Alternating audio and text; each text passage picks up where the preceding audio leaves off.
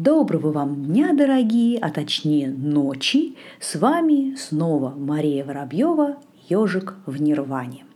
И сегодня поговорим о йога-сутрах. Надо сказать, что тема эта, конечно, невероятно избита.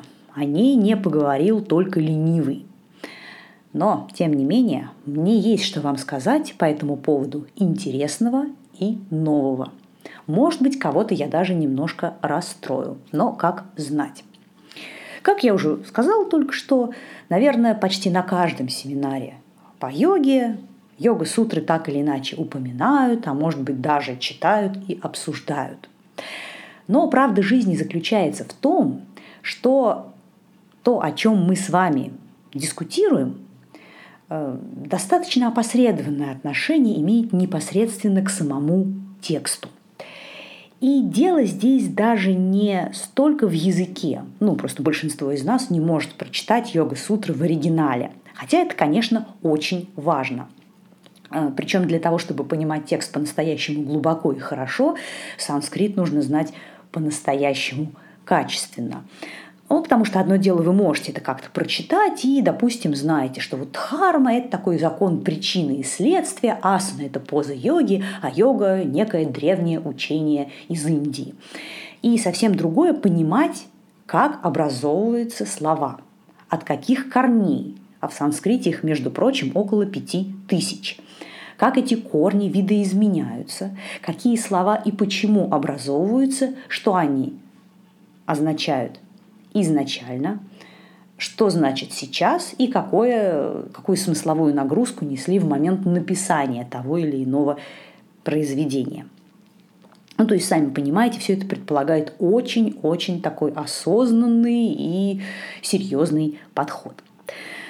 А, но, в конце концов, большинство из нас, тех, кто интересуется какими бы то ни было религиозно-философскими направлениями, читают первоисточники не в оригинале, это абсолютно нормально. Ну, в конце концов, тут дело не только в санскрите. А, буддийские тексты написаны и на санскрите, и на тибетском, и на китайском, и на некоторых других языках. Извините меня, Ветхий Завет написан на так называемом библейском иврите. Его еще называют этот язык древнееврейский, а часть на арамейском. Новый Завет написан на древнегреческом. Большая часть из нас этих языков вообще не знает и даже учить не собираются. К счастью, есть очень хорошие качественные переводы, выполненные настоящими профессионалами. Ура, за это им большое спасибо.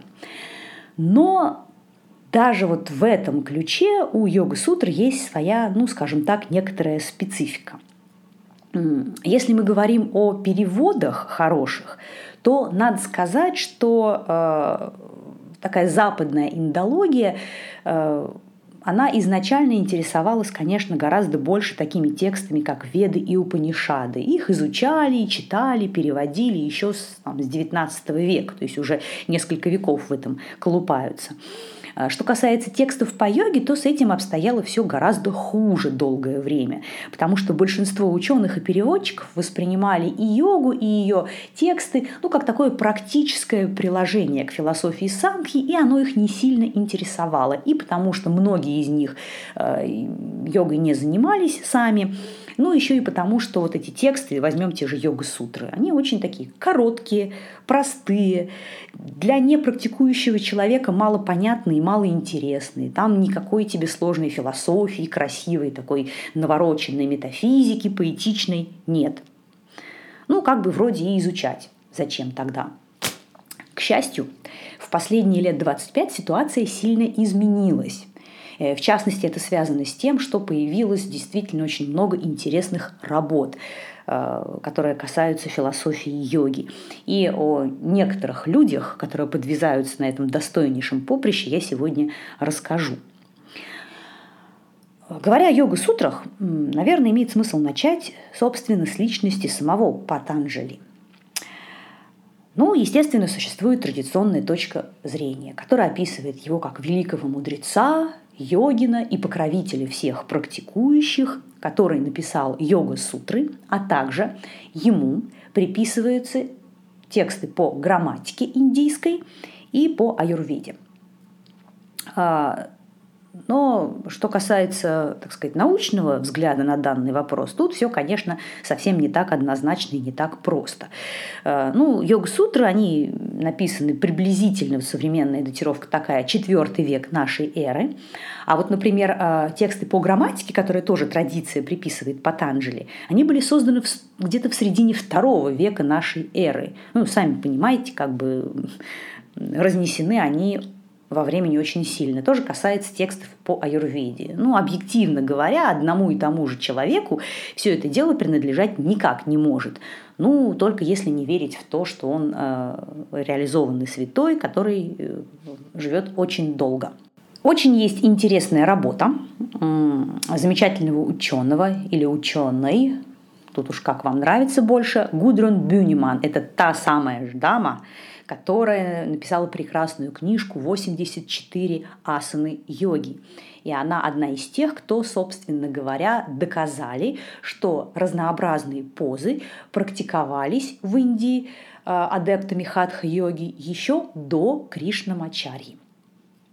Об этой книжке «84 позы йоги» я уже рассказывала, но ссылочку на сей примечательный труд еще раз дам в описании к этому выпуску. А, так вот, во-первых, она готовит сейчас к выходу в свет автобиографию Патанджели. И в ожидании этого публикует периодически различные статьи на данную тему. Вот она очень интересно рассказывает о том, что первые известные на сегодняшний день нам изображения Патанджели а, датируются где-то X веком. Это каменные изваяния и барельефы из Чидан-Барама. Чидан-Барам это очень, Чидан-Барам – это очень небольшой городок на юге Индии, где находится известнейший, красивейший храмовый комплекс, достаточно большой, посвященный Шиве Натараджу, то есть Шиве, который танцует свой великий танец вселенский разрушения. Э, это одна из самых таких значимых святынь индуизма. Я в этом храме была много раз, он невероятно красивый. Так вот, прогуливаясь по галереям и разнообразным храмам этого комплекса, можно обнаружить там и изображение Патанджели в виде двухрукого получеловека, полузмея. А, и он а, всегда там изображается как преданный Господа Шивы, где-то рядом с ним в окружении других учеников.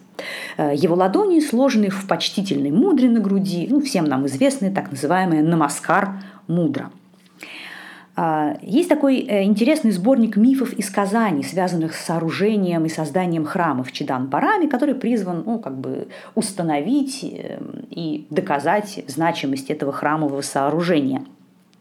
И уже вот в этом, собственно говоря, сборнике а, описывается Патанджели, в том числе упоминается среди других учеников, других преданных Шивы, а, пришедших для того, чтобы посмотреть на танец разрушения – Э, при этом уже в этом сборнике о Патанджели говорится как о э, короле, о проявлении, земном воплощении короля нагов, великого змея Ананты или Шеши.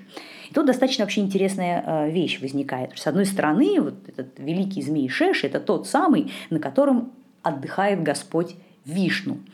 А тут он вроде как преданный Шивы.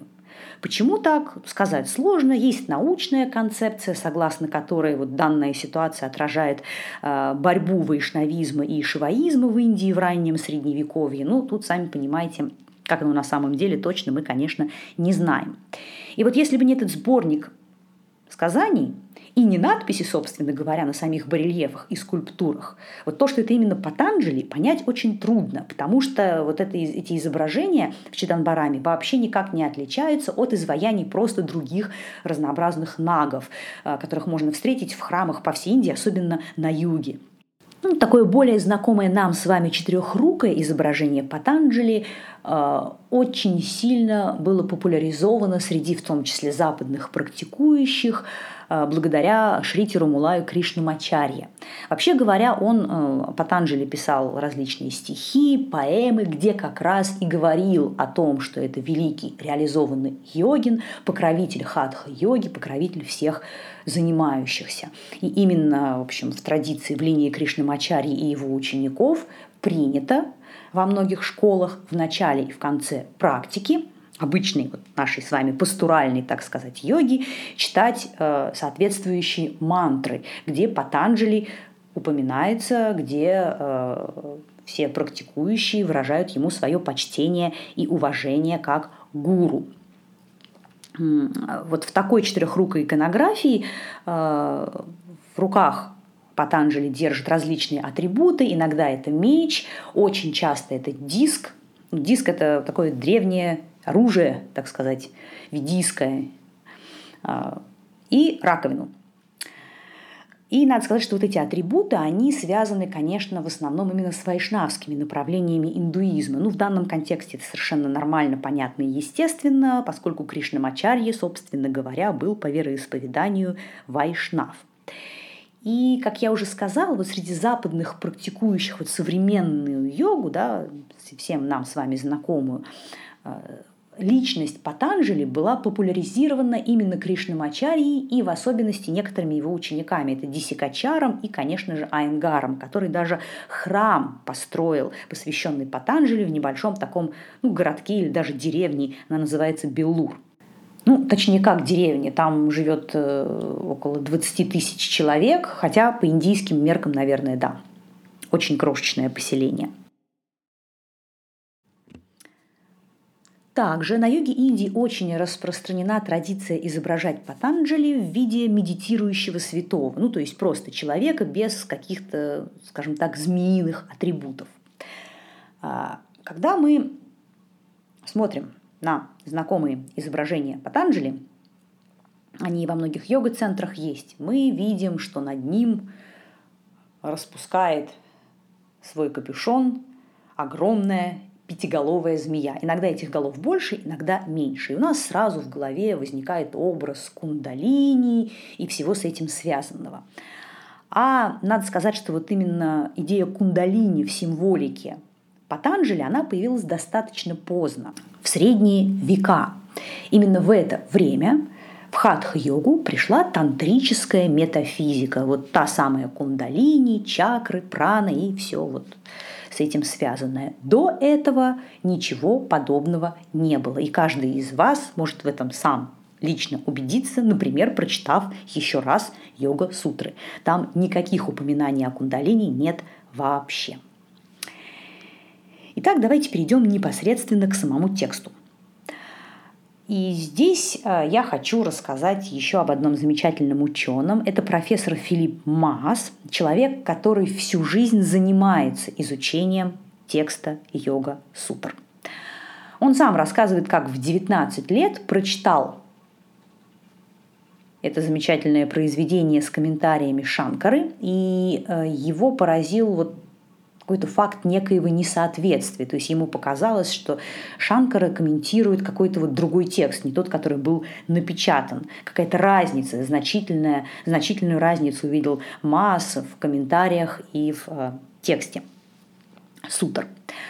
Э, стал он это все дело изучать и занимается этим уже несколько десятков лет – недавно он а, опубликовал очень интересную работу. Это критический перевод с многочисленными сносками, примечаниями и комментариями первой главы Самадхипада Йога Сутр. И вот, собственно говоря, Маас, а, он очень много статей различных самых о йога-сутрах и о философии йоги публикует. Я тоже ссылки на самые, с моей точки зрения, интересные дам, конечно же, в описании.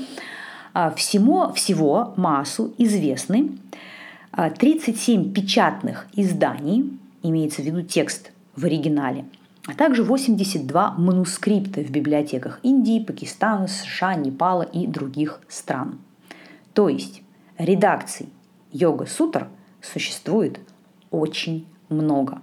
А, мы с вами сегодня окружены, ну, в основном авторской литературой. Вот там Федор Михайлович Достоевский написал «Идиот», сохранились черновики, сам он это все отнес в типографию, была напечатана книга. Все понятно, никаких разночтений и сомнений нет. А, с большей части вот такой классической литературы, религиозно-философской, а, совершенно другая история. Там нет внятного и понятного автора, и очень часто нет какого-то одного единственного изначального текста, от которого уже все остальное распространяется. Вот это вот это вот выше сказанное очень верно для йога-сутр. Как я сказала, редакций очень много, и они достаточно сильно друг от друга отличаются. А, самому Филиппу Маасу удалось очень подробно изучить 7 манускриптов и 22 печатных издания. И во всем этом он нашел 2180 различий, 900 из которых считает очень важными, то есть влияющими на смысл текста. То есть цифры просто огромные. И мы сейчас не знаем, как выглядел изначальный текст йога-сутра. Да по большому счету не знаем, существовал ли он вообще. Но Маасу удалось выделить два таких основных направления в редактировании, в редакции йога-сутр. Это северная и южная. Э, северные тексты – это печатные издания и манускрипты на бумажных носителях, которые в основном находят на севере Индии.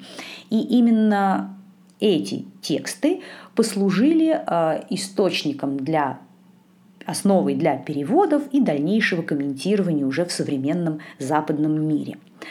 А, но не стоит обольщаться по поводу единообразия всех текстов северного направления. Они разные, там тоже много редакций, совсем-совсем не одинаковых. Южная ветвь – это те печатные издания и манускрипты, которые э, в основном можно найти на юге Индии современной, они э, отличаются от северных еще больше. Ну, в общем, бесконечное количество разночтений, заимствований, переписываний и очень часто просто банальных ошибок создают достаточно такую запутанную ситуацию. И для того, чтобы как-то все это дело прояснить, там масса, вот я вам скажу, чего только не делал. Там не только глубокое изучение языка, там какой-то анализ математический, различные сложные методы статистики применялись. Что удалось установить? Массу и коллегам. И в общем нужно сказать, что это сегодня разделяют 99,9% индологов. Во-первых, ну, есть, начнем с традиционной такой мифологической версии. Вот есть Патанджали, да, он же автор текстов по аюрведе и грамматике, который написал йога-сутры, а потом йога-сутры прокомментировал некий Вьяса и вот существует такой текст, как йога Бхашья, как бы комментарии на йога-сутры. Но на самом деле йога-сутры и Бхашья – это единый текст. Это вот установлено уже совершенно точно. Он принадлежит одному автору. И поэтому Маас а также Маллинсон, Бёрч и другие индологи западные настаивают на том, что правильное название, вообще-то говоря, йога-сутра Патанджали – Патанджала йога шастры. Именно такое название встречается в ранних манускриптах, а также в библиотечных каталогах. То есть вот название йога-сутры появилось уже гораздо позже, в позднее Средневековье. А, поэтому в дальнейшем, когда я буду говорить иногда все-таки по привычке йога-сутры, я имею в виду вот именно Патанджала йога-шастры, единый текст йога-сутры и Пхашья, ну, собственно говоря, комментарии. Э, традиция относит их к двум разным людям, Патанджали и Вьясе, но вот современные ученые считают, что это продукт творчества одного человека. Некоторые авторы вообще придерживаются той точки зрения, что в свое время Патанджали просто взял сутры из нескольких неизвестных нам сейчас, но существовавших ранее текстов, как-то их скомпилировал, добавил комментарии, и вот получились, собственно, йога-сутры. Но более, скажем так, умеренная позиция заключается в том, что да, безусловно, в тексте йога-сутр есть, так скажем, прямые грамматические доказательства того, что сутры были написаны в разное время, и э, какая-то часть из них действительно была взята из нескольких более ранних текстов, плюс автор сутр добавил какие-то свои, все это дело, как я уже говорила, скомпилировал, прокомментировал, и получились Патанджала йога шастры. Авторская абсолютно, полноценная в этом смысле работа. Сразу возникает закономерный вопрос. Ну вот я все время рассказываю, что много-много редакций, а вот большая ли действительно разница вот, в разных изданиях и вариантах манускриптов? Да, большая.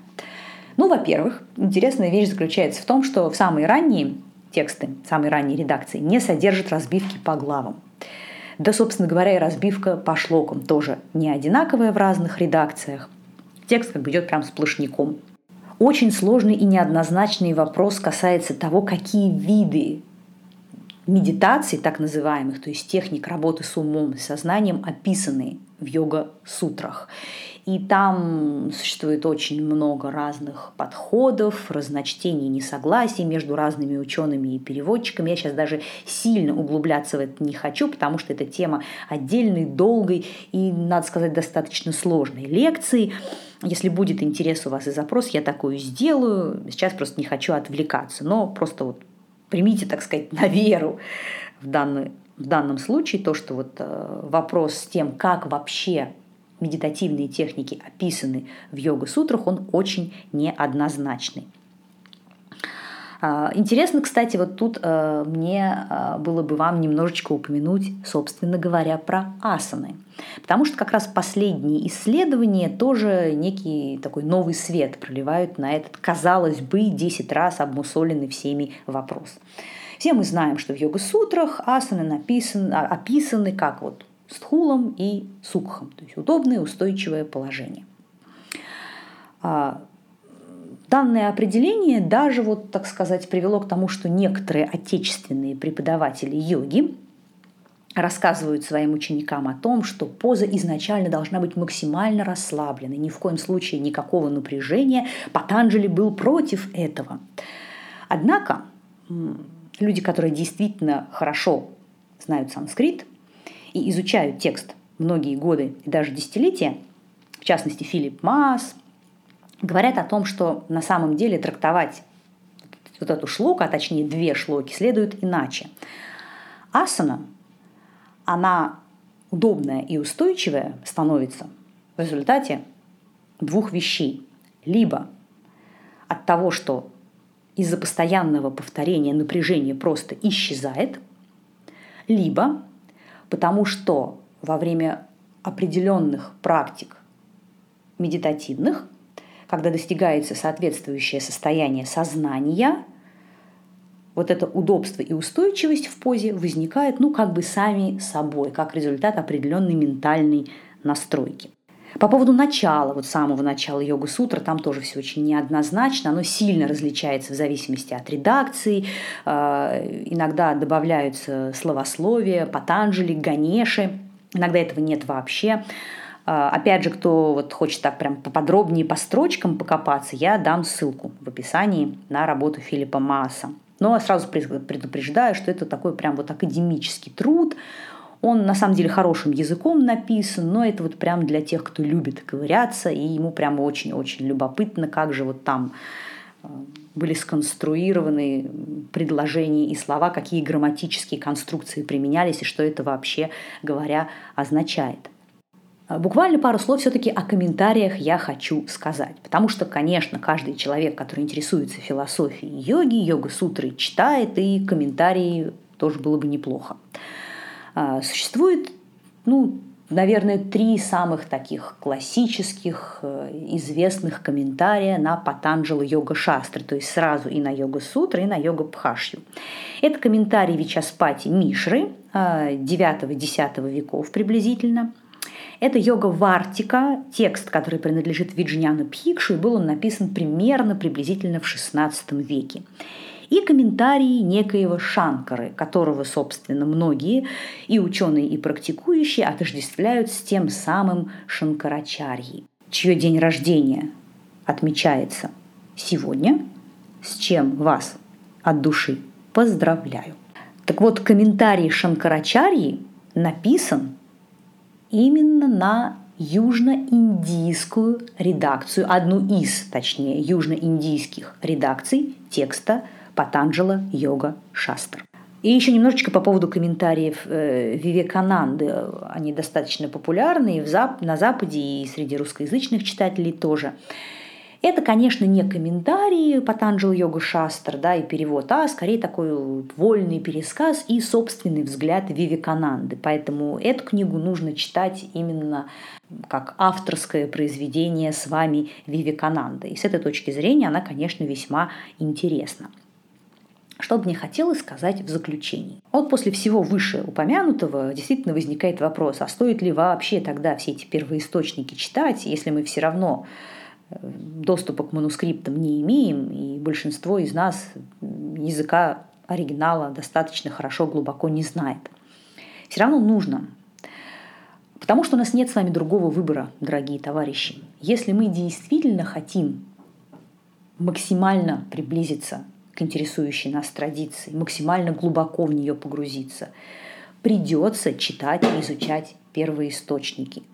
Такие, в таких вариантах, в таких переводах и с теми комментариями, которые мы имеем на сегодняшний день. Это в любом случае лучше, чем не делать вообще ничего, читать статьи эзотерические в интернете и потом какие-то свои безумные фантазии распространять дальше. А этим, к сожалению, э, зачастую грешат не только э, просто занимающиеся, а и действительно профессиональные преподаватели, которые ведут семинары, какие-то лекции там проводят и прочее.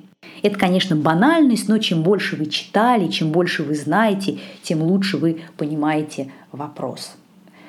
На этой ноте Хочу сегодня вам сказать до свидания. Спасибо большое, что нас слушаете. Подписывайтесь в очередной раз, напоминаю, на нас в социальных сетях. Задавайте вопросы. Всего вам доброго.